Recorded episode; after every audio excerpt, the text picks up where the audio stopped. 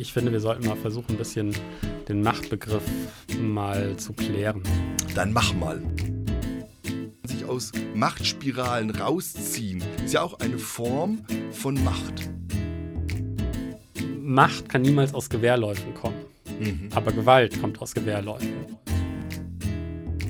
Aber es gibt sozusagen keinen machtfreien Raum. Es gibt keine Personen, die keine Macht haben jawohl, auch als Theologe und ähm, im Kontext von Kirche und Gemeinde und christlichen Gruppen ähm, ist es wichtig, auf diese Frage von Macht, Herrschaft und Gewalt zu schauen.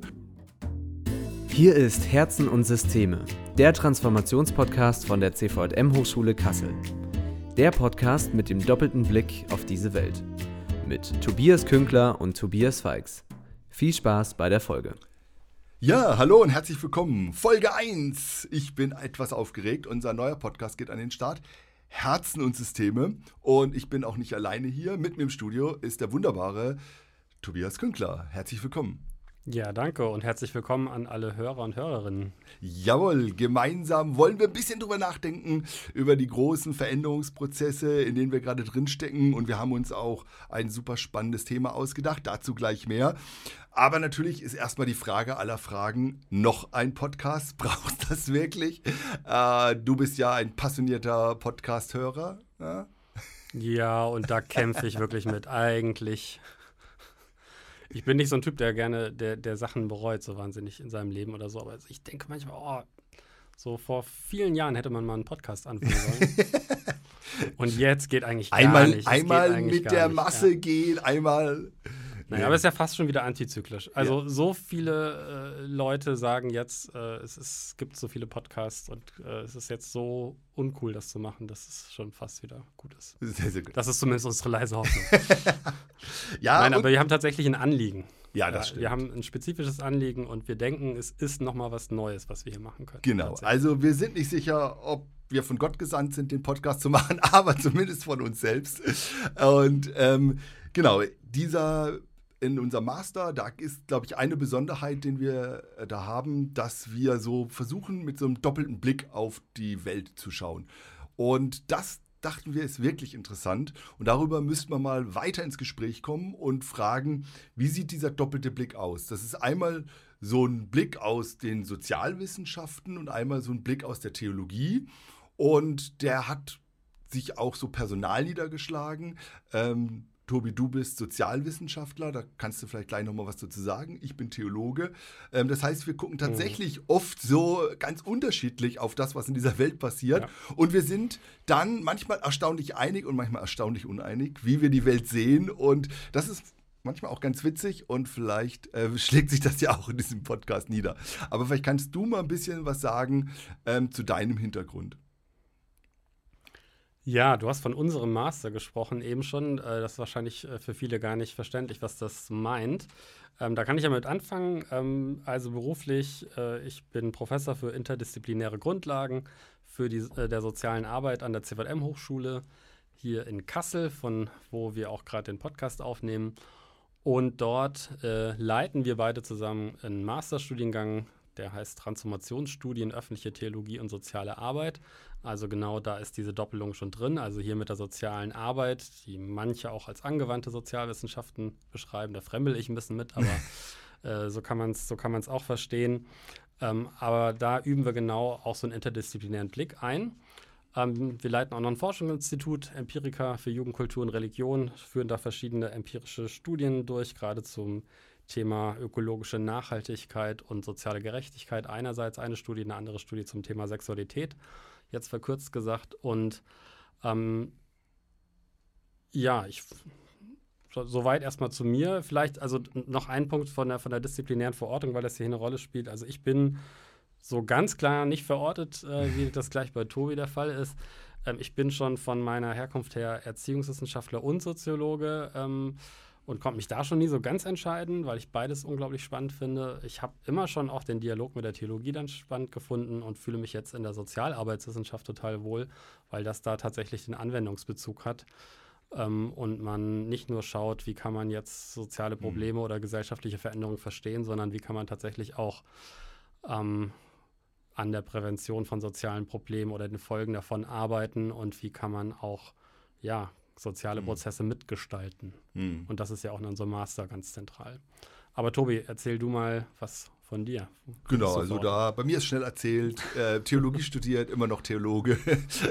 und das ist äh, spannend, ja, so theologisch die Welt zu sehen. Und wir haben ja überlegt, wie wir das so zusammenbekommen, haben ähm, ja, sind fast am Titel gescheitert, haben unglaublich viele Ideen gehabt und haben uns dann für ähm, genau Herzen und Systeme, wo wir so ein bisschen sagen, Herz, äh, das Individuum, äh, vielleicht so der theologische Blick, Systeme, dieser äh, sozialwissenschaftliche Blick, das, wo wir verortet sind gesellschaftlich. Und da gucken wir mal, ist auch nicht so richtig trennscharf, aber es gehört ja eben auch irgendwie alles zusammen. Genau, wobei wir das ja gerade so nicht ganz so einseitig jetzt nur verstanden haben wollen, dass jetzt die Theologie die Herzen bedient, ähm, weil die Theologie sich ja auch jetzt nicht nur mit äh, einer individualistischen Verengung guckt. Amen. Und andererseits ja auch die, äh, die Sozialwissenschaften nicht nur das Äußere betrachten, mhm. sondern ja auch verstehen, versuchen zum Beispiel innere Zusammenhänge, wie jemand die Welt sieht und deutet, mhm. nachzuvollziehen. Aber so diese Doppelung von innen und von außen, von eher Herzen, was, was Emotionaleres ist oder wo was anderes mit anklingt und Systeme, wo es irgendwie um eine überindividuelle Größe geht. Also wenn, wenn mehrere Menschen miteinander agieren, dann äh, entsteht ja was Neues, dann entstehen Dynamiken. Und da setzt ja die Sozialwissenschaft an. Mhm. Und ähm, genau das versuchen wir in Blick zu nehmen und versuchen sozusagen mit sozialwissenschaftlichen Blicken und theologischen Blicken auf ein und dieselbe Sache zu schauen. Und wir haben uns ein bestimmtes Thema vorgenommen. Ja, aber vielleicht, Staffel. bevor wir ins Thema gehen, einmal noch, ähm, wir sind nicht alleine. Also heute schon, aber wir sind ein Team. Weil mit diesem Team sind wir schon eine ganze Weile unterwegs. Ähm, mhm. Und das ähm, ist die wunderbare Sabrina Müller von der Uni Zürich. Das ist Sandra Bilz. Ähm, die arbeitet bei MIDI für die EKD und auch an der CVM-Hochschule. Und man darf heute keinen Podcast machen ohne Thorsten Dietz. Ähm, der ist auch dabei. Und äh, wir sind als Team schon ein paar Jahre unterwegs mhm. und bringen auch regelmäßig eine Buchreihe raus und überlegen immer wieder, so wie so ein Think Tank, was für Themen da ähm, gerade dran sind und was man so bearbeiten könnte. Und ähm, schon mal Spoiler, äh, nächsten Monat kommt ein neues Buch raus, auch von Sabrina. Und da geht es um machtvoll predigen, ja, und machtsensibel predigen und ähm, überhaupt mit Macht umzugehen. Wie ist das mit Kanzel und ohne Kanzel und überhaupt, äh, was passiert bei so einer Predigt, was passiert bei Reden?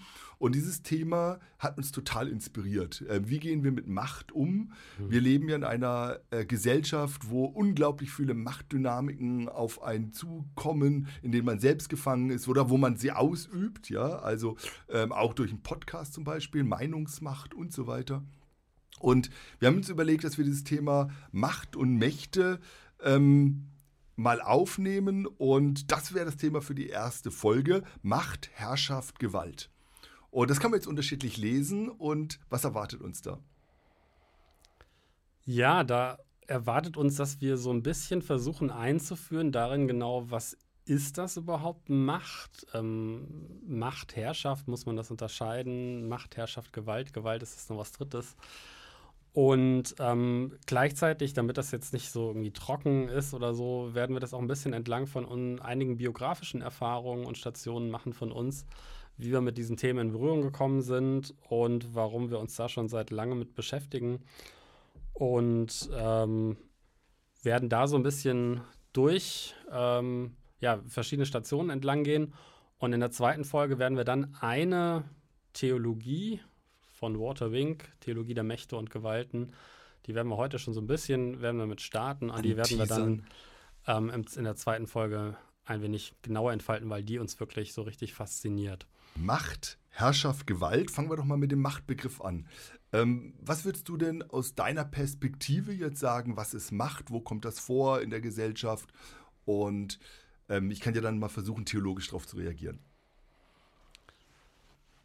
Ja, die Macht ist etwas, was vielfältig natürlich äh, sozialwissenschaftlich, soziologisch untersucht wird. Ähm, ich will mal ein kleines Beispiel nennen, wo man es vielleicht äh, schon vermutet, aber so, so krass vielleicht nicht sieht, die Macht der Attraktivität. Ne? Es mhm. gibt tatsächlich so eine Soziologie der Schönheit oder Soziologie der Attraktivität. ähm, Gut, dass wir einen Podcast machen. Ja, wenn ich die.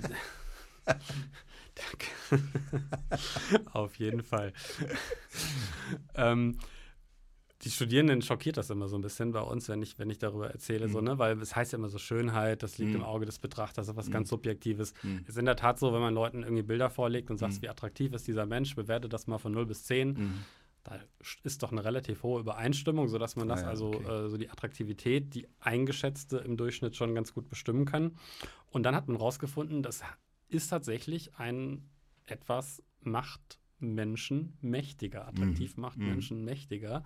Es hat eine ganze Reihe von Vorteilen. Man hat festgestellt, die haben bessere Chancen eingestellt zu werden. Also wenn man Bewerbungen, äh, die mhm. gleiche Bewerbung mit unterschiedlichen Bildern, die unterschiedlich attraktive, ah, okay. äh, als attraktiv, als unterschiedlich attraktiv eingeschätzte Menschen äh, da hat, dann kriegen die mit dem, die attraktiver sind, ähm, kriegen, obwohl es die gleiche Bewerbung ist, ne, werden eher eingeladen zum Vorstellungsgespräch. Die haben bessere Bildungschancen, die steigen beruflich schneller auf, die haben so mhm. tatsächlich einen messbar höheren Verdienst im Durchschnitt, die haben bessere Chancen bei der Partnerwahl und die werden sogar, das finde ich das krasseste vor Gericht, mit milderen Strafen Echt? belegt.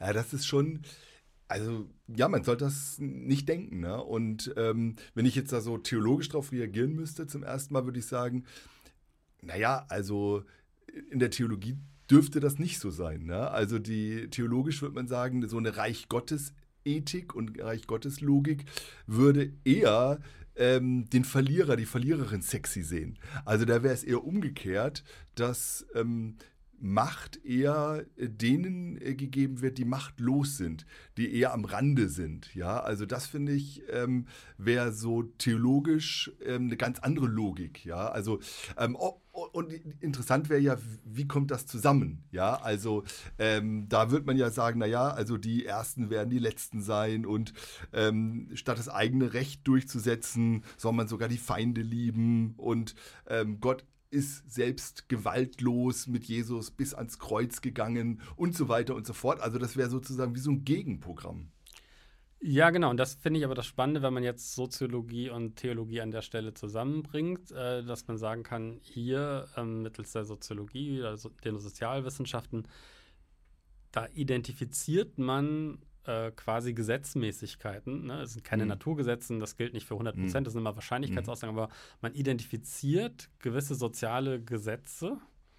Mhm. Und dann kann man plötzlich äh, liest man äh, biblische Texte und merkt, okay, in dieser Reich Gottes Logik, die du gerade skizziert hast, ähm, die antwortet eigentlich darauf. Mhm. Ähm, da werden da, da, wird jetzt genau diese Logik auf den Kopf gestellt. Die Soziologie sagt ja auch nicht, das ist jetzt gut so oder so. Mhm. Da gibt es ja auch eine kritische Tradition, die mhm. genau dann auch sagt, äh, machtkritisch, äh, herrschaftskritisch zu mhm. sein. Ähm, sowas zu identifizieren, entlarvt. Gerade wenn wir darum wissen, heißt es noch nicht, dass wir uns davon befreien können, aber wir können dann, wenn wir ein Bewusstsein davon haben, ja auch uns selbst äh, ja versuchen, da anders zu verhalten. Das ist ja ein erster Schritt, diese Macht zu identifizieren mhm. mhm. oder um diese Gesetzmäßigkeit zu wissen. Und aber sehr spannend, wenn man, wie gesagt, dann Soziologie und Theologie nebeneinander hält, dass das so passt an manchen Stellen. Genau, an manchen passt. Und, also wenn ich jetzt mal so selbstkritisch, ähm, die Theologie ist ja das eine, das christliche Leben, Gemeinde und Kirche das andere. Und wenn ich jetzt frage, nach welchen Gesetzmäßigkeiten lebe ich denn als Christ, als Christin, ähm, nach welchen Gesetzmäßigkeiten orientieren wir uns denn als Kirche und Gemeinde? Ist es nicht dann doch eher das ähm, Streben nach Attraktivität? Ist es da nicht doch eher zu sagen, naja, wir wollen möglichst perfekt sein, wir wollen möglichst schön sein, wir wollen möglichst, natürlich nur, damit die, das Evangelium umso mehr strahlt, ist ja klar, ne? aber ähm, wir wollen möglichst fancy sein, kreativ, innovativ und so weiter. Und ähm, da ist, das ist ja auch ein Machtfaktor und ich finde, da kann man das eigentlich ganz gut sehen. Also es gibt ja kaum Christinnen und Christen und, und, und Kirchen und Gemeinden, die sagen, naja, ähm, wir wollen möglichst irgendwie äh, unattraktiv sein. Ne? Also das heißt, in der Praxis kommt ja beides auch wieder zusammen und steht auch in einer gewissen Spannung. Ne? Oder so erlebe ich das zumindest. Ja, auf jeden Fall. Also ähm, ich würde ja sagen, da braucht auch Theologie genau deswegen die Sozialwissenschaften dafür. Mhm.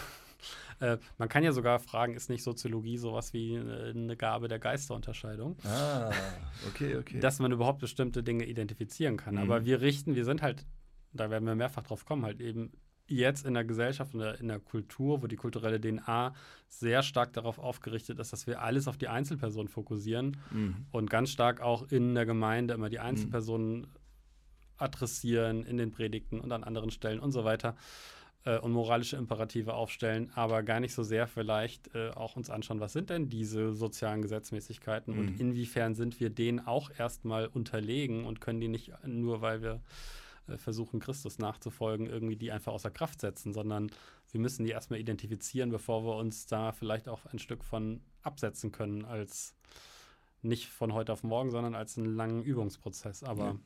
ich meine, das ist ein Riesenthema. Mich würde nochmal interessieren, ähm, wo kommt denn jetzt äh, in Kirche aus deiner Sicht, äh, was wäre da mal ein Beispiel dafür, wo Macht eine Rolle spielt. Also ich, ja, ich glaube überall. Ne? Also das ist jede Kirche hat ja eine gewisse Struktur, eine Organisationsstruktur und diese Organisationsstruktur, die soll ja eigentlich helfen, dass mit Macht verantwortungsvoll umgegangen wird ähm, damit eben bestimmte Leute vielleicht nicht zu viel Macht haben oder auch nicht zu wenig Macht haben, dass Leute empowered werden, äh, damit sie bestimmte Dinge umsetzen. Und das ist eigentlich gut gedacht, aber oft, ähm, wie soll man sagen, mäßig umgesetzt. Ne? Also wir erleben das natürlich an ganz vielen Stellen, dass Kirche auch über die Jahrzehnte, Jahrhunderte, in dem wir Organisationsstrukturen wachsen, ähm, Machtüberschuss da ist. Ne? Und ähm, äh, in den letzten Jahren war ja gerade ähm, die alle Kirchen und Gemeinden geprägt, zum Beispiel von Missbrauchsskandalen, ähm, mhm. wo ähm, sexuelle Macht missbraucht wurde. Und ähm, dann kann man das noch weitermachen, wo ähm, geistlich auch Machtmissbrauch, da werden wir sicherlich auch in der Staffel mal draufschauen müssen. Ähm, was bedeutet geistlicher Machtmissbrauch? Ähm, und dann gibt es ganz viel Ohnmachtserfahrungen. Ich glaube, auf allen Ebenen.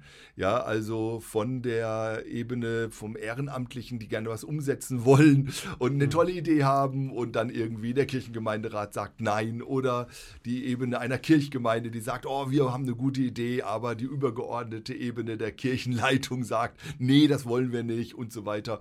Also ich glaube, da gibt es unglaublich viele Beispiele, ähm, wo ähm, das so deutlich wird. Und ähm, letzte Woche war ja äh, Miserio Fastenaktion, das fand ich total spannend von, den, äh, von der katholischen Kirche.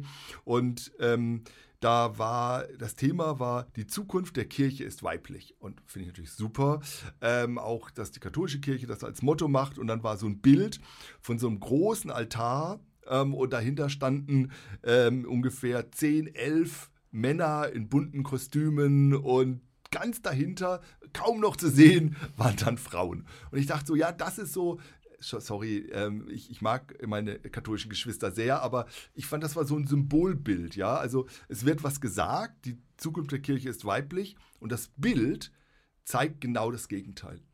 Und das könnte man jetzt auch an evangelischen Beispielen, das ist jetzt so was Aktuelles, oder an freikirchlichen Beispielen machen. Ähm, und ich glaube aber, dass das etwas ist, was ähm, auch wichtig ist, dass ähm, bestimmte Dinge ähm, eben kritisch man draufschauen müssen. Du hast gesagt, ja, äh, die Geisterunterscheidung, Unterscheidung, vielleicht hilft uns die Soziologie da. In der Theologie würde man ja sagen, wir brauchen diesen prophetischen Blick, ähm, mhm. der selbstkritisch auch draufschaut, wo ist vielleicht auch Machtmissbrauch. Und ähm, da finde ich, ja, äh, müssen wir ähm, hingucken. Ne? Also, und das wollen wir ja auch mit diesem Podcast tun. Ja. Ja, dann lass uns doch mal hinschauen. Ähm, ich bin ja immer ein Fan davon, wenn man hinschaut, dass man auch die äh, Instrumente ein bisschen schärft, die man in Blick benimmt. Mhm. Wir haben jetzt schon viele Begriffe äh, benutzt. Äh, ich finde, wir sollten mal versuchen, ein bisschen den Machtbegriff mal zu klären. Dann mach mal. mach mal.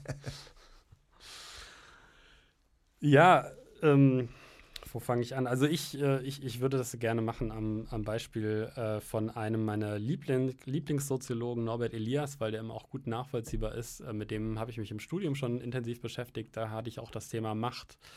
Ähm, habe irgendwann mal, kann ich mich noch gut daran erinnern, eine Zwischenprüfung gehabt äh, zum Thema Macht und Erziehung. Und ähm, das äh, Schöne war, dass ich in der Prüfung dann die Prüfungssituation als Machtsituation analysiert habe.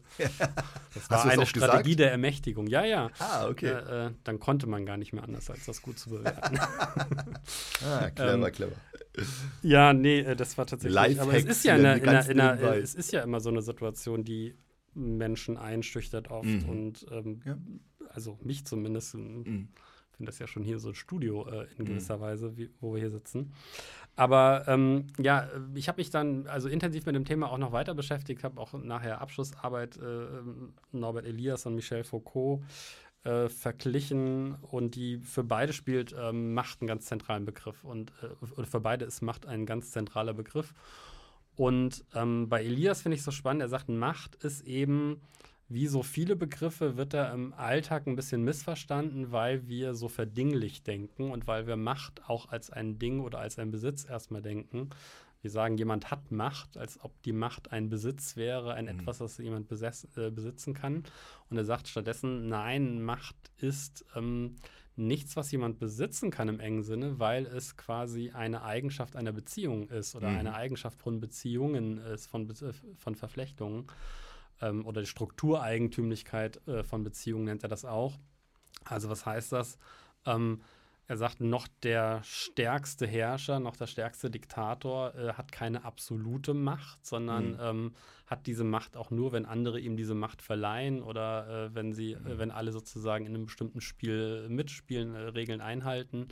Äh, und umgekehrt hat auch ein Sklave oder so immer einen gewissen Spielraum und ist nicht sozusagen äh, komplett äh, ohnmächtig. Mhm. Ja, ähm, also vielleicht kennen manche das bei, bei, bei Hegel taucht das auf mit dem Herr, äh, äh, Herr und Sklavenverhältnis oder Herr- und Knechtverhältnis, dass der Herr ist eben nur der Herr, wenn er, wenn es einen Sklave gibt. Also dass in mhm. gewisser Weise ist der Herr oder äh, der, angewiesen darauf, dass es einen Sklaven gibt und das allein verleiht dem Sklaven eine gewisse Macht auch über den Herr und umgekehrt.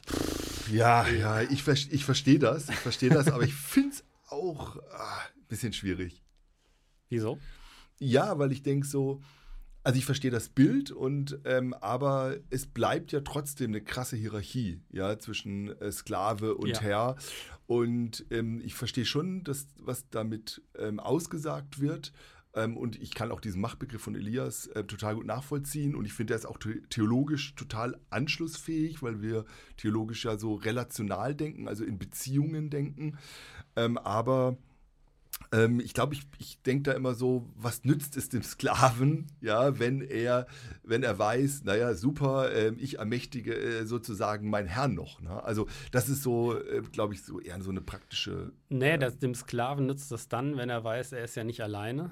Mhm. Ähm, und wann immer sich Menschen zusammenschließen, mhm. äh, auch da äh, sozusagen ist es ja eben nie nur eine Zweierbeziehung, sondern es ja. ist ja immer komplexer, äh, wo sich auch Ohnmächtige zusammenschließen und äh, an einem Strang ziehen sozusagen, da können mhm. sie richtig Macht auch entfalten. Mhm. mhm. Und von daher kann schon sozusagen, kann also ja. viele auch Praktiken der Ermächtigung oder äh, gewaltfreier Widerstand oder so, mhm. setzt ja genau an diesem Punkt auch an. Von da hat das schon eine sehr praktische Komponente. Ja, das stimmt, ja. Aber es klingt vielleicht erstmal ein bisschen komisch, weil als ob man jetzt irgendwie solche Macht asymmetrischen Positionen, also wo Macht so ungleich verteilt ist, legitimieren mhm. würde. Aber man muss vor dem Hintergrund sehen, und das ist vielleicht noch wichtig an der Stelle, dass Elias sagt, wie viele andere auch, Macht ist jetzt nicht per se problematisch. Mhm. Kann es ja gar nicht sein, wenn es sozusagen ja, in jede Beziehung äh, mhm. sozusagen äh, in jeder Beziehung eine Rolle spielt.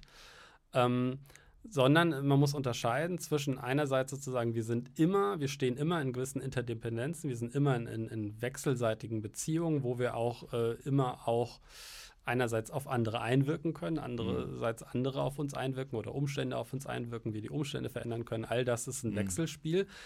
Ähm, das übt immer auch gewisse Zwänge auf uns aus. Da sind wir nie komplett frei. Mhm. Ja, äh, in mhm. dem Fall gibt es immer Macht, äh, sozusagen, die ist äh, ja überall da. Die ist nicht per se problematisch. Aber es gibt dann äh, auch Machtbalancen, die auf einer ganz starken Asymmetrie beruhen, also darauf, dass Ressourcen sehr ungleich mhm. verteilt sind. Mhm. Das ist auch sehr viel äh, in, ja. an vielen Ebenen in unserer Gesellschaft. Und das ist problematisch, wo aus diesen ungleichen Ressourcen dann unterschiedliche Machtchancen, so nennt mhm. es Elias, dann erwachsen äh, und diese unterschiedlichen Machtchancen natürlich dann Einzelne auch wieder dafür nutzen können, dass sie ihre Bedürfnisse gut befriedigt bekommen, während die mhm. Bedürfnisse von anderen unbefriedigt bleiben, jetzt mal verkürzt ja, gesagt. Ja, ja. ja ich finde das total spannend ähm, und ich würde es auch teilen, zu sagen, Macht ist nicht per se schlecht. Das wird ja oft so in dem, mhm. sag ich mal, äh, kleinen Gesprächen nebenbei äh, so gesagt, sondern Macht ist etwas, ähm, das jedem gegeben ist, in den zwischenmenschlichen Beziehungen, in den gesellschaftlichen Verflechtungen geschieht. Ähm, ähm heute, wir sind hier in Kassel ja, äh, wurde gestreikt ja, ist ja auch eine Machtausübung, ja. Mhm. Ähm, und das hat ja ganz viele Konsequenzen gehabt. Meine Vorlesung ist ausgefallen, die Studierenden kamen nicht, keine Straßenbahn gefahren, kein Bus gefahren. Ähm, das ganze Leben ist durcheinander gekommen. Und das ist hat ja. Hat dich das glücklich gemacht?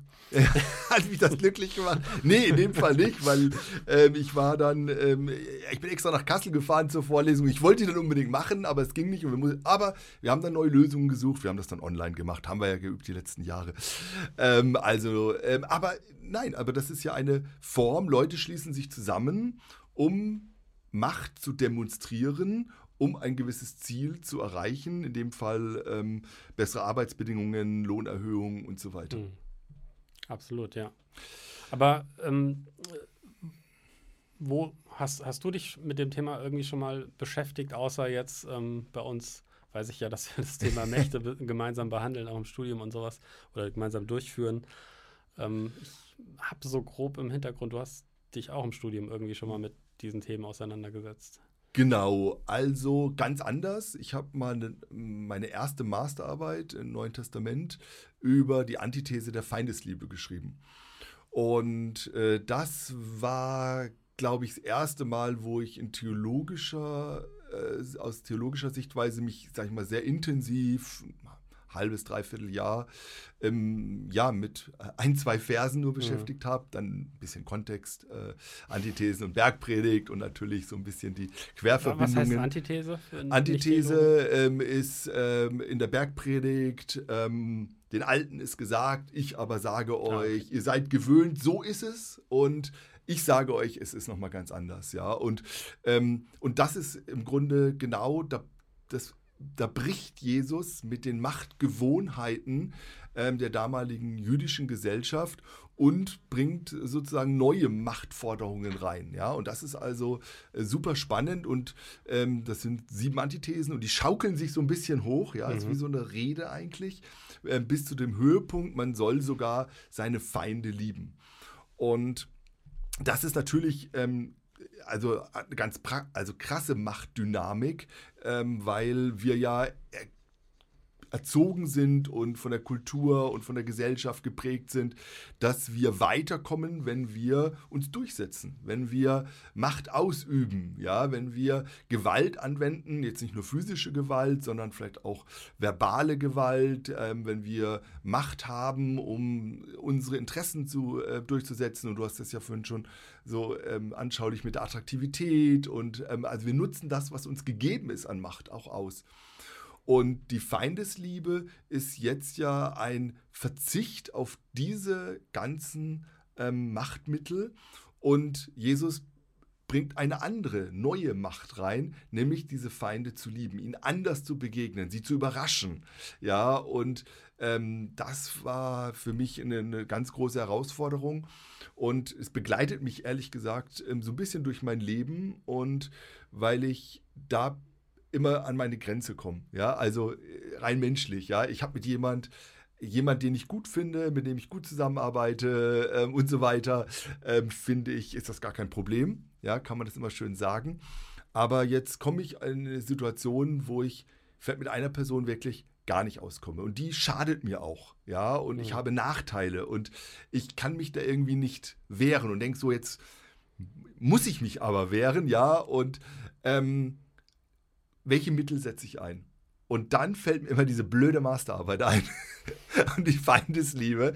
Und das ist ja so ein bisschen auch, ist ja auch wirklich was, also so ein Höhepunkt von der Lehre Jesu. Das gibt es in keiner anderen Religion. Das ist auch wirklich so ein Alleinstellungsmerkmal des Christentums, die Feindesliebe. Das ist, kann man auch nicht einfach so wegdiskutieren oder wegschieben oder so, sondern das steht da, ja. Und was bedeutet das jetzt? Und wie kann ich das anwenden? Und, Und was ähm, macht das für dich für einen Unterschied? Also ja, das ist schwierig. ja, total schwierig, dass ich äh, mich frage, ähm, wie reagiere ich? und das geht ja schon los. Wie denke ich über Menschen? Ja, ähm, wie verhalte ich mich gegenüber? Wie setze ich mich durch? Was bedeutet das jetzt, den anderen zu lieben in einer Streitsituation? Also das finde ich ist total ähm, herausfordernd. Und es geht ja noch weiter. Also wir haben ja so ein bisschen diese zwei Ebenen, Individualität und ähm, jetzt eher ähm, soziale Zusammenhänge. Ähm, da geht das ja auch noch mal weiter. Also wo sind wir in sozialen Zusammenhängen, wo man so zwischen reinkommt? Ja, also momentan der vielleicht zugespitzteste Fall, ähm, der Überfall von Russland auf die Ukraine. Ja, bin ich, wie soll ich da von Feindesliebe reden? Ja, also das, mhm. da, da, da komme ich hier völlig zynisch vor. Ja, das geht gar nicht. Also ähm, ich merkte einfach, ja, ich komme an meine Grenzen und das Thema Umgang mit Macht ähm, auf ganz unterschiedlichen Ebenen spielt eine ganz große Rolle. Hm. Du hast vorhin gesagt, ähm, Feindesliebe wäre dann auch eine Form von Macht. Ja. Ja. Äh, inwiefern? Kannst du das nochmal erläutern? Das fand ich spannend. Also, ähm, wir, wenn wir in die Geschichte reinschauen, sehen wir das ja. Also bei Jesus selbst. Ähm, er ist ja diesen Weg der Feindesliebe gegangen, mhm. ja, also bis in den Tod, also wurde gegeißelt, gequält, festgenommen, verurteilt und dann bis ans Kreuz gegangen und das war ja ähm, sozusagen bis in die Machtlosigkeit rein und in dieser Machtlosigkeit, die ja nirgends deutlicher wird wie am Kreuz, ja, und er ruft dann ja noch so, mein Gott, mein Gott, warum hast du mich verlassen? Ähm, aus dieser Situation erwächst sozusagen das Neue. Ja, und ähm, also die, die, die Geschichte ähm, geht sozusagen weiter.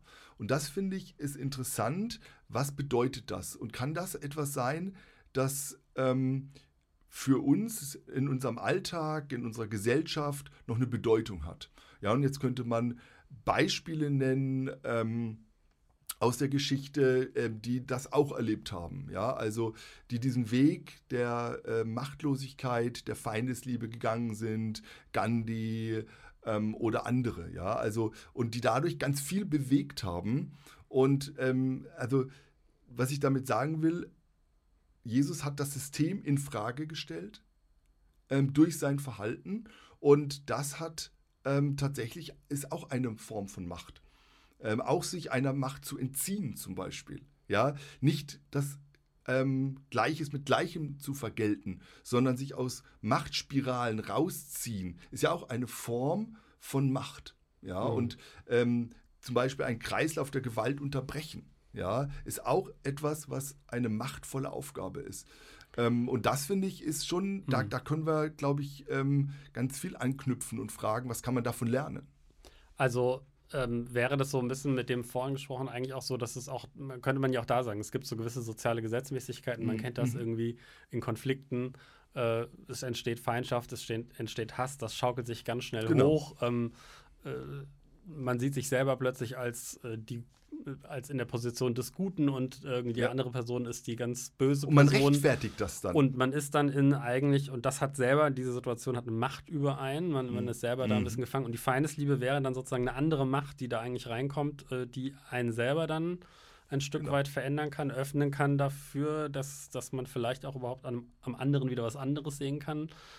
Und was dann auch im besten Fall, was in dieser verhängnisvollen Dynamik, diesem Teufelskreis vielleicht mhm. einen Unterschied machen kann, ja. einen kleinen Unterschied, der, der sich dann irgendwie ja, also ausweiten kann, im besten Fall sowas. Genau, also einen diese, wirklichen Unterschied. Diese doppelte, sozusagen doppelte Reflexion, man ähm, begibt sich heraus aus dem eigenen Muster. Ja, also ich glaube, das, was mich am meisten erschreckt bei mir selbst manchmal, wie ich in Situationen mein eigenes Handeln rechtfertige mit der Begründung, das haben ja andere mir angetan, jetzt darf ich das auch. Mhm. Ja, also es gibt sozusagen ein Begründungsmuster und da gibt mir der andere die Macht, dass ich jetzt noch mächtiger zurückschlage. Ja, und, und ich glaube, dass genau da rein die Feindesliebe und dieser Weg Jesu ein, eine Reflexion gibt. Ja, und da, wenn man es nochmal sagen will, machtvoll reingeht und das mhm. stoppt. Ja, und ja, vielleicht nicht immer stoppt bei mir, aber zumindest ähm, mich ins Stottern bringt, ja, und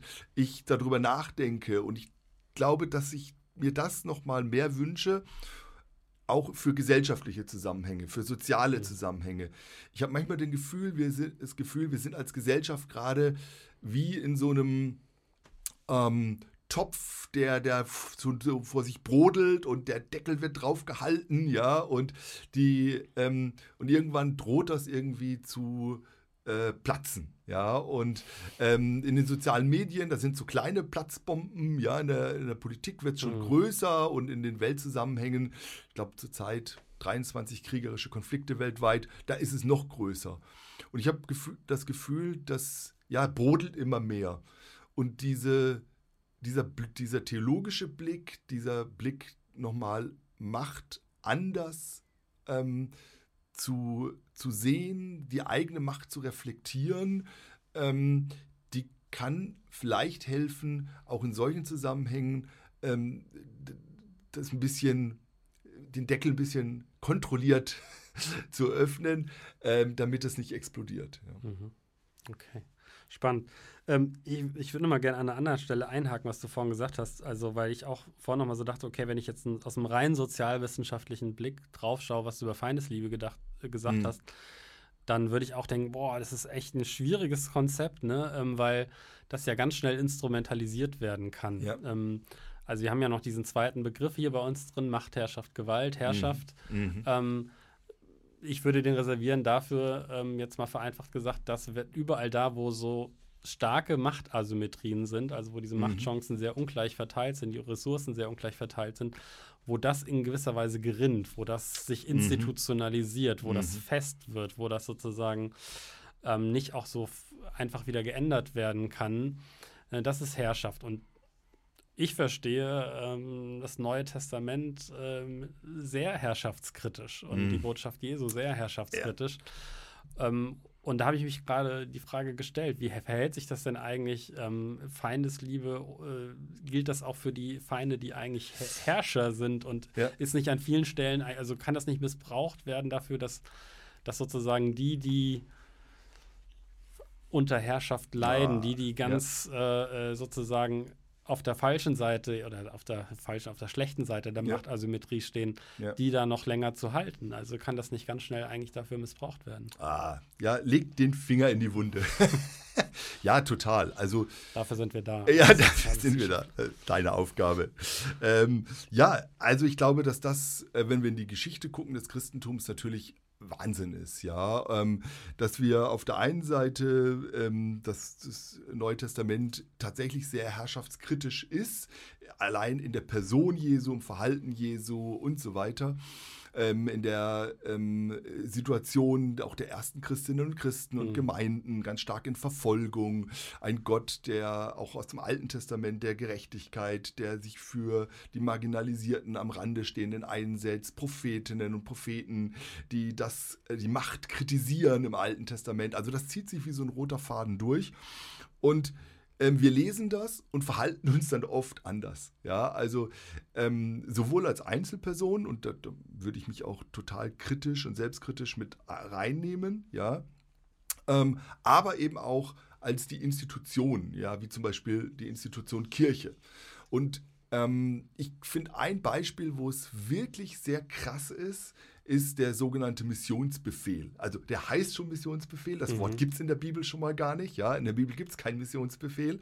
Ähm, aber in Matthäus 28 ähm, hat Luther wunderbar übersetzt. Und Jesus trat herzu und sprach zu ihnen, mir ist gegeben alle Gewalt im Himmel und auf Erden. Mhm. Ja, und da, da geht es schon los. Ja, Jesus sagt, mir ist gegeben.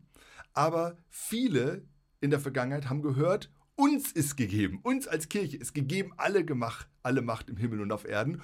Ähm, was sollen wir jetzt tun? Ja, wir freuen uns und dann, darum geht hin, Und mache zu Jüngern alle Völker, taufet sie auf den Namen des Vaters und des Sohnes und des Heiligen Geistes und lehret sie halten alles, was ich euch befohlen habe. Und siehe, ich bin bei euch alle Tage bis an der Weltende. Und daraus ist sozusagen in den letzten Jahrhunderten eine ganz zentrale Formel geworden. Dieser Missionsbefehl und hier übersetzt mit vier Imperativen, auch noch sehr stark, ja, also ähm, geht, macht, tauft, lehrt, ja, das ist eure Aufgabe und ich gebe euch die Macht und Klingt schon nach Unterwerfung. Ja, genau, absolut, ja. Und ähm, das steht aber gar nicht. also, äh, das steht da faktisch nicht. Ja, Warum nicht? Warum nicht? Ja, also einmal Missionsbefehl gibt es gar nicht. Das kam sozusagen erst, wurde, so wurde es beschrieben, kam dann als Überschrift irgendwann in die Bibel rein. Naja, das gilt für die Trinität auch. Ja. und Das ähm, machen wir jetzt nicht auf, das hast genau.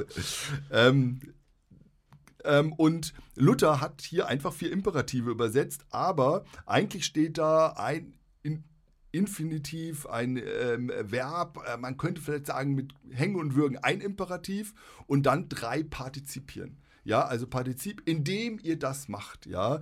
Also indem ihr ähm, geht und tauft und lehrt, ja, macht ihr Jünger. Ja, und das finde ich ist ähm, was ganz anderes. Ja, also das ist etwas, was ähm, Mhm. viel beschreibender ist, viel deskriptiver ist. Das ist ähm, dieses finite Verb ist etwas, was ähm, auf das alles hinausläuft. Da passiert etwas, in dem ganz viele Dinge ähm, eben gemacht werden. Und das ist nicht dieser Befehl und schon gar nicht die Unterwerfung. Und das Fatale ist jetzt, dass aus diesem Missionsbefehl ja über Jahrhunderte, ja, also auch natürlich dann mit vielen unglücklichen und äh, machttheoretischen Verquickungen in der Kolonialisierung und so weiter, dieser Befehl tatsächlich auch umgesetzt wurde. Und zwar genau in der Reihenfolge, ja, dass man hingegangen ist ähm, in afrikanische Länder zum Beispiel und dass man dann Jünger sozusagen gezwungen hat, gemacht hat, zwangsgetauft hat, ja, sie zwangsbelehrt hat, ja, und das immer natürlich mit diesem Machthabitus, ja, dann natürlich auch noch sehr äh, schwierig, äh, das als Halbmenschen nur bezeichnet, durch die Bekehrung werden sie dann ganze Menschen und so weiter und so fort. Und das war eine richtige Lehre auch dabei. Die, ähm, und da hat Matthäus 28 eine ganz große Rolle gespielt. Und bis heute, wenn man so Umfragen macht, ähm, ähm, was, welche Bibelstelle fällt dir ein beim Thema Mission? Mhm. Mache ich immer am Anfang erste Vorlesung. Ähm, oh, die Studis sagen immer Matthäus 28. Und dann sage ich, Ja, was klar. steht da? Der Missionsbefehl. Dann sage ich, nee, bei mir in der Bibel steht das nicht. Ja, wie, Herr Feix, haben Sie eine andere Bibel? Haben Sie wieder was rausgeschnitten? Nee, ihr habt was dazu geschrieben. Ja, das ist das Problem. Und ähm, deshalb glaube ich, ähm, lohnt sich das, äh, da genauer hinzuschauen, ähm, weil natürlich wir uns Dinge auch aneignen. Also wir suchen sozusagen eine Autorität, eine Macht, eine Herrschaft Gottes, ja, ähm, und nehmen die, obwohl sie uns gar nicht zusteht. Ja, weil nochmal, ähm, Jesus sagt, mir ist gegeben, nicht ich gebe euch die Macht. Das ist auch, ähm, finde ich, ähm, schon krass daneben gelesen manchmal. Mhm. Und das könnte Also- man jetzt äh, soziologisch nochmal deuten. Ja, ich, ich, überleg- ich denke gerade, im Grunde könnte man ja auch sagen, äh, was da drin steckt, ist ja schon, ich, ich, ich sage jetzt mal ganz simpel, äh, nutzt eure Macht. Also, ne, wenn man jetzt sagt, Macht ist nichts Negatives, sondern wir, Mhm. wir haben ja sozusagen, ja, es, als Menschen sind wir ja so aufgestellt, dass wir uns gegenseitig wahnsinnig stark prägen äh, prägen und geprägt werden. So, äh, ne? Es gibt soziologische Netzwerkforschung, die das äh, zeigt. Das wird bis ins dritte Glied. Also wir, wir Mhm. prägen die Freunde von den Freunden von den Freunden. Das kann man äh, nachweisen. Und umgekehrt die Ja, uns ja. in unserem Verhalten. Das merken wir überhaupt nicht. Aber wir, wir haben Mission ganz, wir sind viel stärker mit anderen vernetzt, nicht nur über soziale Mhm. Netzwerke, wo wir das sehen, sondern auch äh, auf andere Art und, und, und Weisen. Und ähm, diese Macht, äh, diese Machtform, also, also das heißt, wir haben ja Macht aufeinander sozusagen, auch wenn Mhm. Macht kein Besitz ist, aber durch diese Beziehungen, ähm, das ist eine Eigenschaft von unserem Vernetztsein, unserem Ab in Interdependenzen stehen, dass wir einander Macht ausüben können und dass das nichts Negatives ist. Aber man hat nicht diese Macht genutzt eigentlich, sondern man hat dann ein Herrschaftsinstrument Mhm. ausgemacht. Also Mhm. man hat eigentlich Herrschaft ausgeübt Mhm. äh, immer Ja. wieder. Ähm, und Herrschaft, im, also Macht ausüben, würde ich sagen, ja. Macht heißt schon, ich übe auf die andere Person Einfluss aus, sozusagen, oder ich Mhm. greife in deren Lebensführung ein oder verändere äh, sozusagen dort äh, Entscheidungen aber ich nehme immer den Subjektcharakter des anderen ernst. Also, mhm. dass es eine eigenständige Person ist. Ich übergehe das nicht, ich manipuliere mhm. nicht. Ich, mhm. Ja, und da fängt eigentlich dann eher Herrschaft an, wo das mhm. umgangen wird, wo aus dem mhm. anderen eigentlich ein Objekt gemacht wird. Und das ist ja im Grunde das, was in der ja. Kirchengeschichte dann ganz vielfältig zu beobachten Ja, und ich ist. würde auch sagen, nicht nur in der Kirchengeschichte, auch jetzt noch. Und ich finde mhm. das einen super interessanten Gedanken. Ähm, wenn wir über Mission reden, jetzt auch ganz positiv und das erstmal ähm, als einen Begriff nehmen, wo sich ähm, äh, Gott sozusagen in diese Welt vorstellt. Ähm, und wir reden darüber im Kontext von Kirche und ähm, wo mache ich den anderen zum Objekt? Also, mhm. und, und das ist ja genau das, was da passiert. Da, da, da kann sozusagen diese positive Macht in Herrschaft sich verwandeln. Ne? Ja, Macht, Herrschaft bleibt Gewalt. Also, was würdest du sagen? Ähm, letzter Begriff für heute. Ja, Gewalt ist natürlich ein riesiges Thema. Ähm, ich habe mich die letzten sieben Jahre da intensiv mit beschäftigt, weil ich eine oh, Lehrveranstaltung hier, so, dachte, äh, äh, Lehrveranstaltung hier in der CWM-Hochschule durchführe, die Analyse von Gewalt, äh, in dem Modul Analyse und Prävention von Gewalt. Und ähm, da schreibe ich mit einem Kollegen äh, auch gerade ein Lehrbuch äh, drüber was jetzt äh, wir gerade dabei sind zu finalisieren, bei UTB rauskommen wird. Und ähm, ich finde es erstmal ganz wichtig an der Stelle nur ein, ein, ein kleiner Punkt. Ähm, hm. äh, Macht und Gewalt nochmal zu unterscheiden und im mhm. Verhältnis zueinander zu sehen. Und da finde ich sehr spannend ähm, die Position von Hannah Arendt. Mhm. Das ist sowieso, finde ich, eine der spannendsten Denkerinnen des 20. Jahrhunderts mhm. gewesen. Ähm, die hat sich ja vielfältig mit diesem Themenbereich auseinandergesetzt. Mhm. Ein Hauptwerk äh, von ihr heißt ja Elemente und Ursprünge totaler Herrschaft, also mhm. hat sich mit Herrschaft intensiv auseinandergesetzt. Ähm, aber sie, äh, und dann ist sie auch sehr bekannt äh, ja äh, über ihr Buch über Adolf Eichmann, den Gerichtsprozess ja. von Adolf Eichmann und die Banalität des Bösen, Bösen ja. weil sie gemerkt hat, das ist doch eher ein Hanswurst und kein Dämon, der mhm. da vor einem sitzt. Mhm. Ähm, und äh, das sind alles sehr bekannte Themen. Weniger bekannt, die hat ein ganz kleines, ähm, ganz schönes Essay geschrieben über Gewalt, heißt ja, oder mhm. On Violence. Kam jetzt, äh, ich glaube, letztes Jahr nochmal neu raus. Das, ähm, ja, ja, ja, das kann gut sein, genau.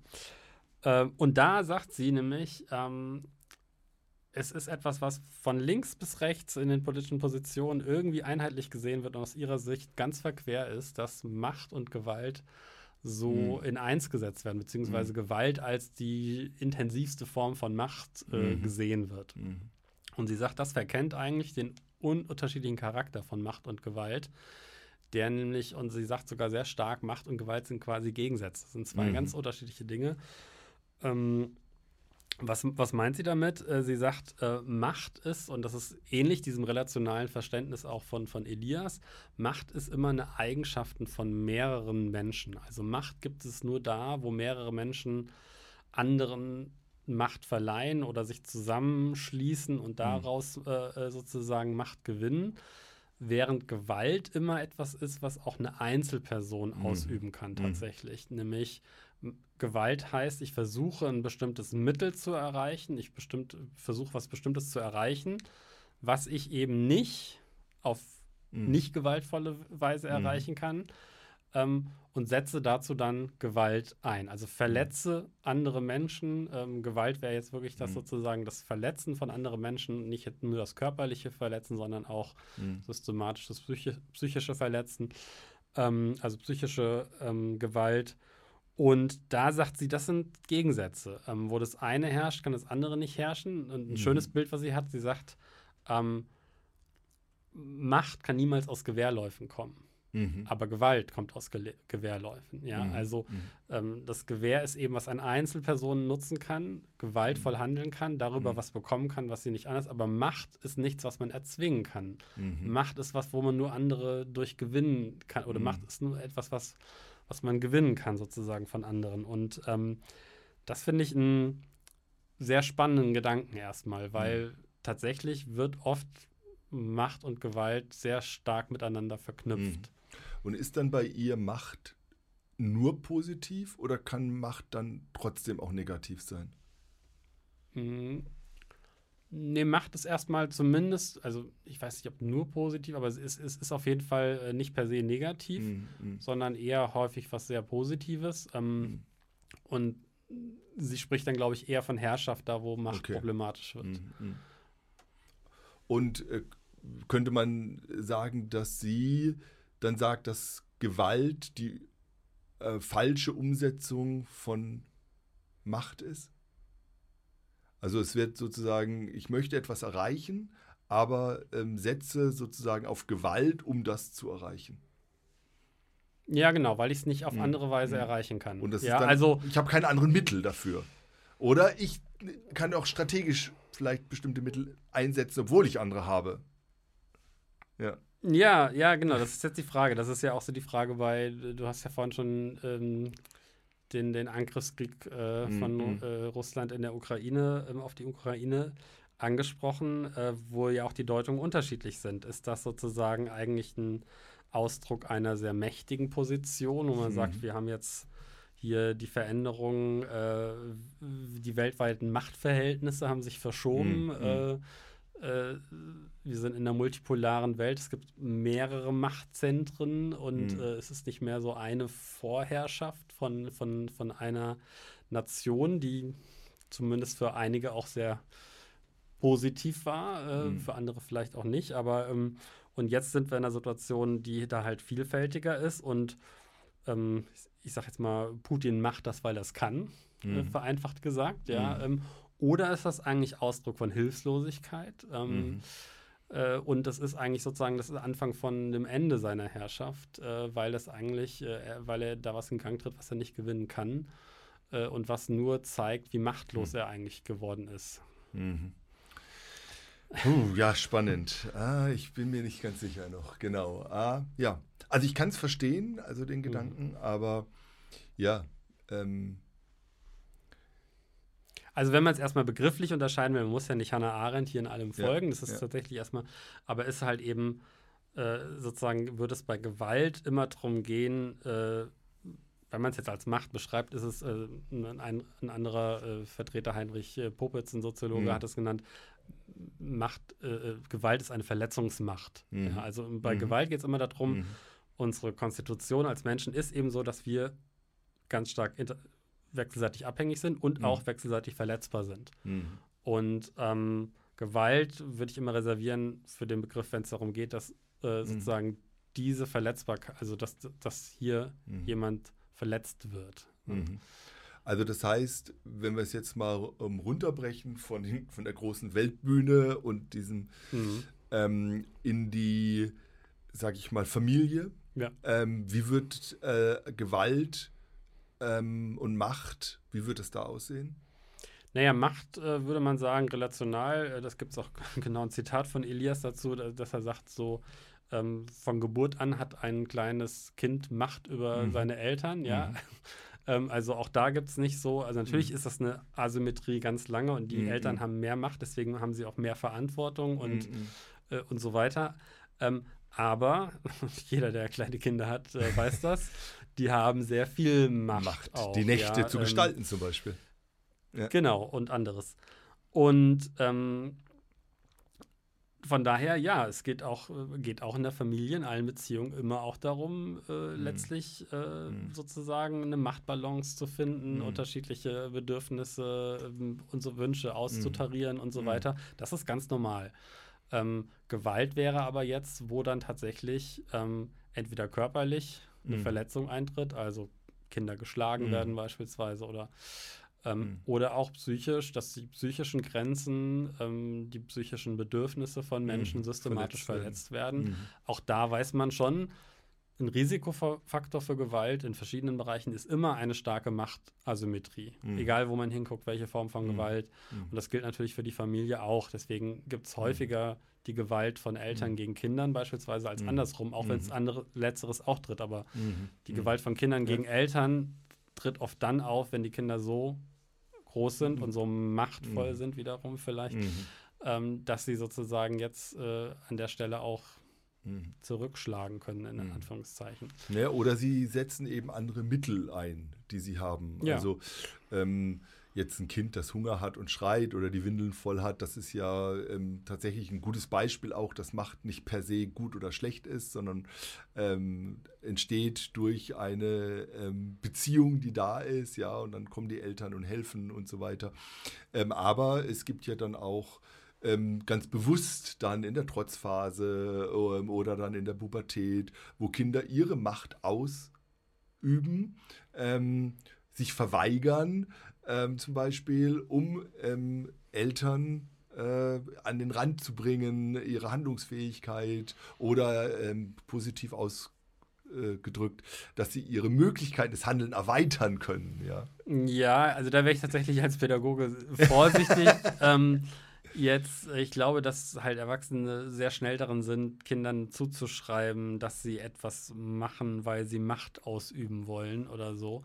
Äh, uns eigentlich nur darum äh, geht, also man nennt es auch nicht mehr Trotzphase, sondern äh, Autonomiephase ja, sozusagen. Also, äh, selbst, ja, äh, also ja, ja. es geht erstmal darum, ne, also da geht es ja noch darum, überhaupt eine gewisse Eigenständigkeit erstmal zu gewinnen, auszuprobieren und natürlich, also das wird schnell dann von der Hintergrund der anderen Logik gelesen. Mhm. Also das nur kurz ja, als. Nee, aber das finde ich ein gutes Beispiel ja. zu sagen nochmal, weil das ist ja nochmal auch eine Unterscheidungsebene, ähm, nämlich der Unterschied zwischen, sag ich mal, etwas erleben und erfahren und deuten. Ja, also ein jetzt Konflikt, Eltern-Kind-Konflikt äh, oder woanders, der erlebt eine Gruppe, eine Familie was gemeinsam, mhm. aber durch die persönliche Erfahrung, ähm, durch das Leben und so weiter, gibt es unterschiedliche Möglichkeiten, das Erlebte zu deuten und daraus werden unterschiedliche Erfahrungen. Also ich kann ja was, was ich schlechtes, ein Streit mit meiner Frau, ein schlechtes Erlebnis haben mit ihr, aber ähm, ich kann das so deuten für mich und ich kann es so verstehen und ich kann was daraus lernen im besten Sinne, dass ich eine positive Erfahrung mache, obwohl ich was Schlechtes erlebt habe. Mhm. Oder umgekehrt. Also das heißt, es kommt ja ähm, sozusagen, das ist ja auch nochmal etwas, was ähm, ähm, sozusagen noch eine weitere Machtebene ist. Ne? Also wie gehe ich mit Machterfahrungen um, vielleicht sogar mit Gewalterfahrungen ähm, und so weiter. Also du sprichst jetzt über Deutungsmacht. Genau. Also genau. Das, ja, Genau. Ja klar, und das spielt ja auch ganz oft eine Rolle. Also ne, ne, in der heutigen Erziehung geht es ja viel um Verhandeln auch, ja, äh, genau. gegenseitig. Aber ähm, bei aller Gleichwürdigkeit und oder Gleichheit auch ähm, alle Verhandlungen ist es ja eben so, dass oft dann die Eltern die Deutungsmacht haben und mhm. damit mm. auch wiederum mm. sehr stark äh, die Rahmen setzen können und Ne, ähm, also ja, und auch müssen in manchem. Ne? Also, schöner Satz, diese Diskussion hast du schon verloren. Ja. Zeigt das schön an. ja, Macht, Herrschaft, Gewalt. Also wir sind äh, noch nicht äh, da, äh, da gibt noch vieles zu sagen, aber vielleicht mal für heute so kommen wir ähm, an ein Ende und vielleicht noch mal so ein bisschen zusammenfassend. Ähm, was haben wir heute gemacht? Ich fange mal an. Ähm, für mich, glaube ich, ist heute noch mal äh, wichtig geworden. Alle Menschen haben Macht und stehen in ähm, machtvollen Beziehungen. Ja, das ist unterschiedlich, aber es gibt sozusagen keinen machtfreien Raum. Es gibt keine Personen, die keine Macht haben. Ähm, und Macht ist etwas, was ähm, erstmal neutral ist und was positiv ist und was wir brauchen, damit wir unsere Lebenswelt auch gestalten können, miteinander leben können, ähm, hat was mit den sozialen Gefügen zu tun, mit den Menschen ähm, um mich herum und ist deshalb eigentlich etwas Positives und Gutes. Ähm, wir retten die Macht und ähm, das fand ich heute einen sehr ähm, guten und äh, Gedanken, den ich gerne mitnehme. Mhm ich schließe mal an, ich würde als These sagen, es gibt auch keinen herrschaftsfreien Raum. Ja. Weil eins dieser sozialen Gesetzmäßigkeiten, mhm. über die wir auch gesprochen haben, äh, eben lautet, dass sich ganz schnell auch schon in einer kleinen Gruppe die unterschiedlichen mhm. Ressourcen, selbst wenn sie am Anfang gleich verteilt sind, mhm. äh, sehr schnell ungleich verteilen. Und Angefangen von der Attraktivität ganz schnell Herrschaft entsteht. Mhm. Ähm, und äh, deswegen äh, Herrschaftskritik, ein kritischer Blick auf Herrschaft total wichtig ist. Und da werden wir ja bei der nächsten Folge beim Thema Mächte, Theologie der Mächte und Gewalten auch ähm, stark drauf schauen. Mhm. Ja, und ähm, ich glaube, was ich heute auch noch mitnehme, ist die Soziologie kann helfen, die Geister zu unterscheiden. Guter Satz, hat mir gut gefallen. Und ähm, zu sagen, ja, es ist gut, einen doppelten Blick zu haben. Und ähm, jede Disziplin sieht etwas, einen bestimmten Ausschnitt und ist darin vielleicht auch besonders gut und hat einen scharfen Blick drauf, aber es ist eben oft nur ein Ausschnitt. Und da zu sagen, jawohl, auch als Theologe und ähm, im Kontext von Kirche und Gemeinde und christlichen Gruppen, ähm, ist es wichtig, auf diese Frage von Macht, Herrschaft und Gewalt zu schauen. Und ich glaube, das ist deshalb auch so wichtig, weil gerade im kirchlichen Kontext ja dann tatsächlich so viele Gewalt auch umgesetzt wird. Ne? Also ähm, und solche Gewaltverletzungen da sind und da, glaube ich, eine Sensibilität und einen Blick zu ähm, entwickeln, ähm, damit, da, damit man darüber sprachfähig wird und dass man da gemeinsam eben auch dem Grenzen setzt. Ne? Also das ähm, finde ich nochmal einen ganz wichtigen Punkt und da möchte ich gerne achtsamer werden. Gut, ja. dann sind wir für heute Folge 1 am Ende. Und es geht weiter mit Folge 2. Und ähm, das wird dann tatsächlich ähm, auch nochmal richtig äh, spannend.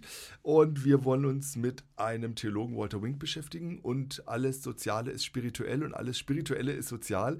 Und da wollen wir mal drauf gucken. Ähm, ich freue mich und wenn du Rückfragen hast, ähm, Ergänzungen oder du nochmal denkst, nee, also die Begriffsdefinition, die würde ich aber ganz anders sehen und du kommst vielleicht von einer ganz anderen Disziplin oder hast andere Erfahrungen gemacht, dann schreib uns sehr gerne. Wir gehen darauf ein. Wir lernen gerne, wir sind gemeinsam unterwegs, ähm, zu zweit, zu fünft und brauchen noch weitere Blicke, weil wir merken, das Leben ist komplex geworden und es ist gut, wenn wir Ergänzung haben und unser Blick sich weitet. In diesem Sinne. Dem ist nichts hinzuzufügen.